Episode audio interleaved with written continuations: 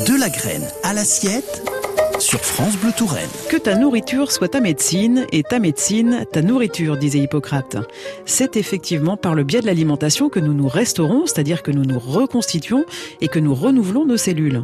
Ce que nous mangeons va donc s'avérer prépondérant pour notre état de santé, d'autant plus que c'est une activité à laquelle nous nous livrons au moins trois fois par jour. Or, la qualité de notre nourriture dépend de la manière dont elle a été produite. N'oublions pas que les plantes sont elles aussi vivantes et dans le meilleur des cas, issues de la terre nourricière. Philippe Riffard, maraîcher bio à la Ville aux Dames. Alors là, c'est vraiment pour moi un principe de base. Hein. C'est-à-dire qu'on on part bien du principe que le sol n'est pas un support, mais bien le, la terre nourricière. On peut apporter tout ce qu'on veut, euh, et on le voit dans certaines exploitations conventionnelles qui ont été un peu matraquées. Hein.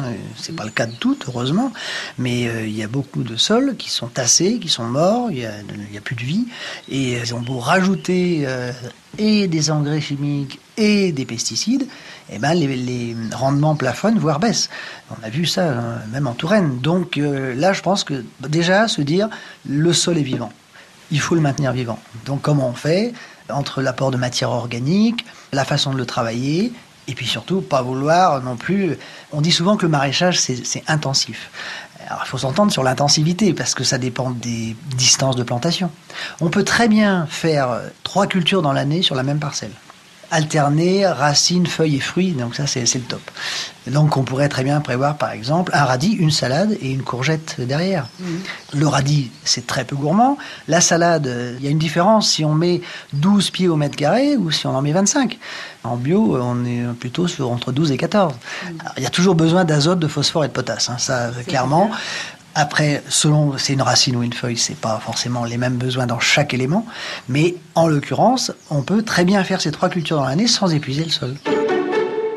Et nous, la chance qu'on a eue euh, en arrivant ici en 86, c'est d'avoir un sol qui était déjà bien pourvu en matière organique. Donc on a, on a eu qu'à maintenir ce taux de matière organique, alors qu'il y a des sols, il faut faut les faire, quoi. faut quasiment les faire. C'est-à-dire que quand on part de très bas, il faut euh, compter plusieurs années avant d'arriver à non seulement un taux de matière organique, mais une vie du sol, parce que le taux de matière organique, c'est jamais qu'un indicateur.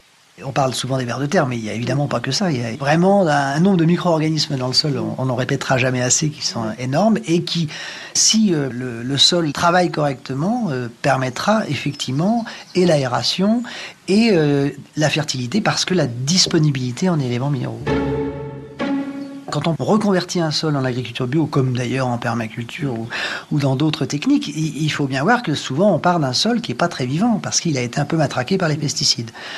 Ça veut dire effectivement être patient, parce que ça se fait pas en un jour, et on peut pas non plus forcer un sol. C'est-à-dire que si on apporte trop de matière organique, le sol pourra pas le digérer et on pourra avoir un effet contre-productif. Il faut donc trouver l'équilibre. Et je pense que c'est valable vraiment à, tous les niveaux de la culture.